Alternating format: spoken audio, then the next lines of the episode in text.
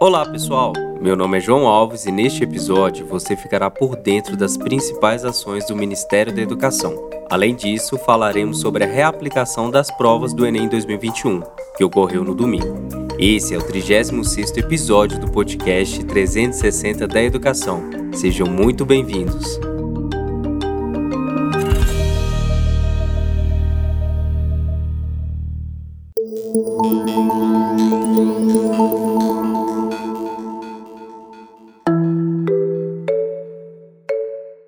Confira o giro da semana.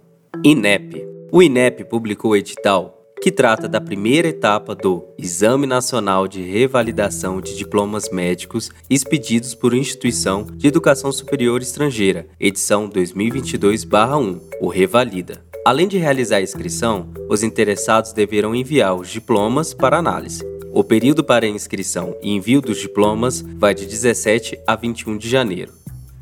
A aplicação das provas ocorrerá no dia 6 de março, na cidade indicada pelo participante no momento da inscrição. Para se inscrever, basta acessar a página CAPES. Boa notícia para os bolsistas da CAPES em 2022. O orçamento deste ano recebeu um aumento de 17% em relação ao valor inicial. A presidente da CAPES, Cláudia Toledo, comemorou o incremento que zerou o déficit nos valores e deve assegurar o pagamento integral de bolsas de pós-graduação no país. E o de educação básica para a formação de professores está assegurado. O incremento foi de 540 milhões, totalizando 3,68 bilhões para o pagamento dos bolsistas em 2022.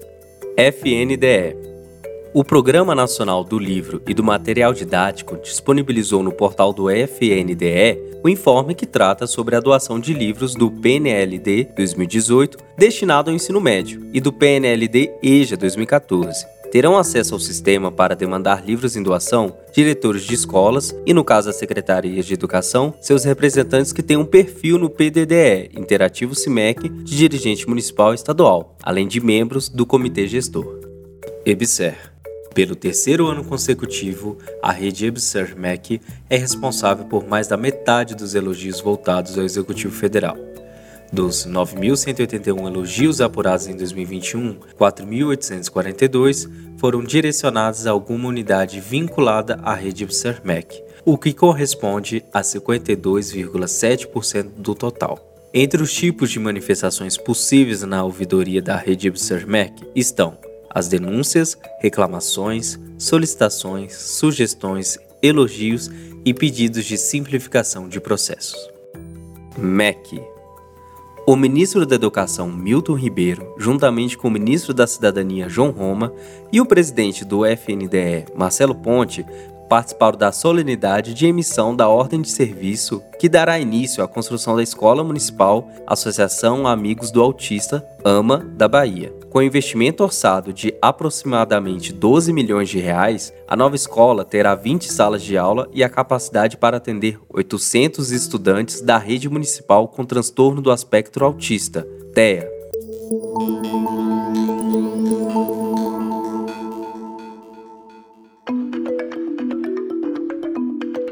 Agora que você já está por dentro das principais notícias do MEC desta semana, vamos falar sobre a reaplicação do Enem 2021? Neste domingo, o INEP fez a reaplicação das provas do Exame Nacional do Ensino Médio, o Enem, para cerca de 7 mil candidatos que não conseguiram fazer a conclusão dos seus exames na primeira data oficial, de 21 de novembro de 2021. Essa situação pode ter acontecido por conta de candidatos que estavam com um diagnóstico positivo para a Covid-19 na data desta primeira aplicação da prova, ou então com sintomas gripais que levassem a uma suspeita pela infecção do novo coronavírus, ou até mesmo candidatos que foram fazer as suas provas, mas por conta de problemas na infraestrutura do local do exame, como uma queda de energia, tiveram as suas provas canceladas e agora fazem então esta segunda aplicação da prova do Enem. Pois é, começou no domingo uma nova aplicação das provas do Enem 2021. A reaplicação das provas faz parte dos esforços do MEC para atender as pessoas que foram afetadas por situações específicas, como problemas de infraestrutura. Desde 2020, após o início da pandemia do novo coronavírus, a reaplicação passou a atender também quem não conseguiu fazer as provas por conta de doenças infectocontagiosas. O presidente do INEP, Danilo Dupas, falou a respeito ainda em 2021. Essa é a chance de acessar a educação superior pelo SISU, o ProUni e o FIES. O cronograma do Enem 2021 foi planejado de forma a garantir o direito de todos os participantes utilizar o resultado do exame no próximo ano letivo.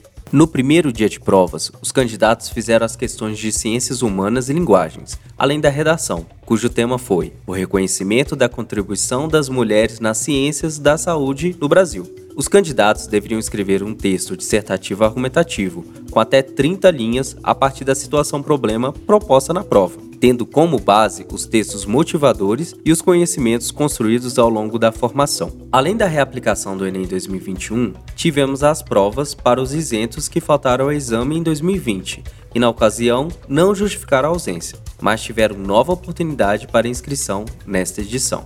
No domingo, também foram aplicadas as provas do Enem PPL, que é destinado às pessoas privadas de liberdade, e aquela sob medida socioeducativa que inclua a privação de liberdade. A segunda prova, com questões sobre ciências da natureza e matemática, será aplicada no dia 16 de janeiro, próximo domingo. E ficam aqui as recomendações para a realização de uma boa prova. Será obrigatória a apresentação de um documento de identidade oficial com foto, e o participante também deverá levar caneta transparente de tinta preta. Todos devem utilizar máscara de proteção facial, cobrindo nariz e boca. Aqueles que estiverem sem máscara não poderão ingressar no local da prova. Para a realização da prova, não é permitido portar dispositivos eletrônicos como celular, calculadora, pendrive, alarme ou fone de ouvido, fora do envelope e objetos. Além disso, o participante será eliminado caso qualquer equipamento emita algum tipo de som, mesmo se o dispositivo eletrônico estiver desligado. A abertura dos portões será às 12 horas, com fechamento previsto para as 13 horas, seguindo o horário de Brasília.